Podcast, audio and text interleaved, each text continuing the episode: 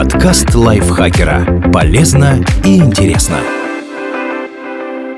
Всем привет! Вы слушаете подкаст лайфхакера. Короткие лекции о продуктивности, мотивации, отношениях, здоровье, обо всем, что делает вашу жизнь легче и проще. Меня зовут Михаил Вольных, и сегодня я расскажу вам о пяти причинах нездоровой конкуренции дома и на работе. Отсутствие структуры. Дома. Если дома не определены более или менее четкие правила поведения, например, в каких ситуациях детей хвалят, а в каких и каким образом наказывают, дети чувствуют себя незащищенными. Они чаще испытывают чувство тревоги, потому что не знают, чего ожидать. Это заставляет их постоянно проверять границы дозволенного в отношениях с окружающими. Ссоры с братьями или сестрами – один из способов такой проверки и определения границ. Когда границы устанавливаются, дети перестают ссориться, если изначальная причина конкуренции была в отсутствии структуры. На работе. То же самое может происходить в офисе, потому что иерархия на рабочих местах часто повторяет структуру, к которой работники привыкли в семье. При отсутствии четких правил работники могут проверять границы дозволенного, опаздывать, срывать дедлайны, жаловаться. Особенно часто эта проблема встречается в ситуациях, когда босс излишне эмоционален. Тогда правила на работе постоянно меняются в зависимости от настроения начальника. Это напоминает неблагополучную семью, где на родителей нельзя положиться. Все находятся в состоянии постоянного напряжения, и работники либо объединяются, либо начинают работать в режиме каждый сам за себя. В обоих случаях для решения проблемы необходимо создание четкой структуры. Давление сверху.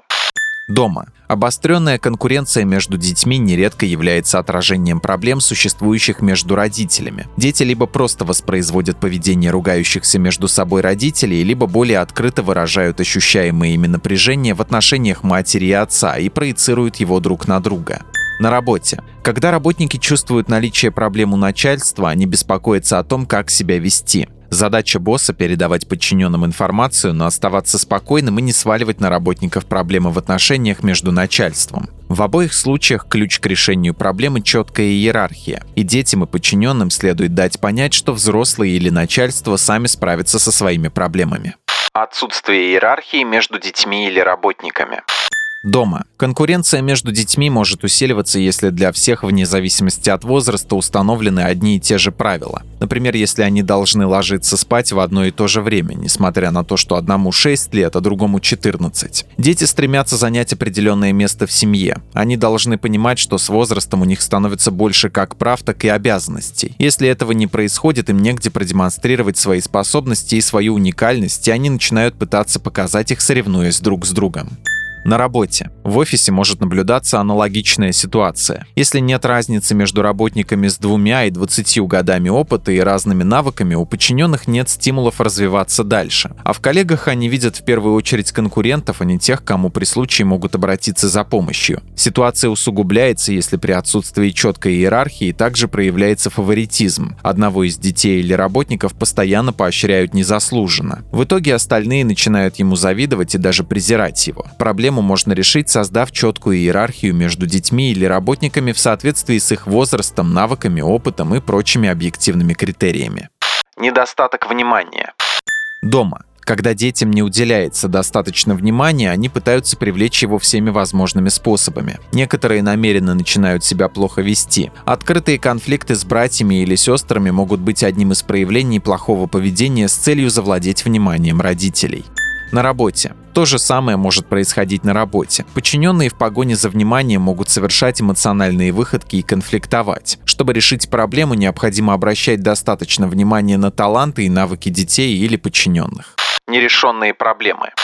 Дома. Если родители не реагируют на жалобы детей друг на друга и не пытаются сами урегулировать конфликт между ними, дети начинают пытаться решать их самостоятельно. Например, если один из детей постоянно жалуется на то, что другой ломает его игрушки, а родители ничего не делают, ребенок может затаить обиду и впоследствии специально задирать другого на работе. В офисе происходит то же самое. Если проблемы не решаются, они копятся со временем, дедлайны срываются все чаще, подчиненные больше конфликтуют, а эффективность работы падает. В подобных ситуациях задача родителей или начальства выслушать жалобы детей или подчиненных, не отмахиваться от них и приложить все усилия к решению проблемы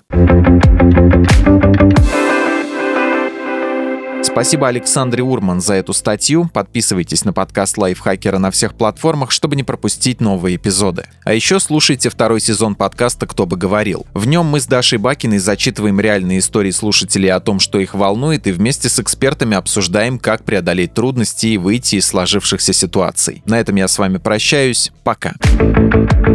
Подкаст Лайфхакера. Полезно и интересно.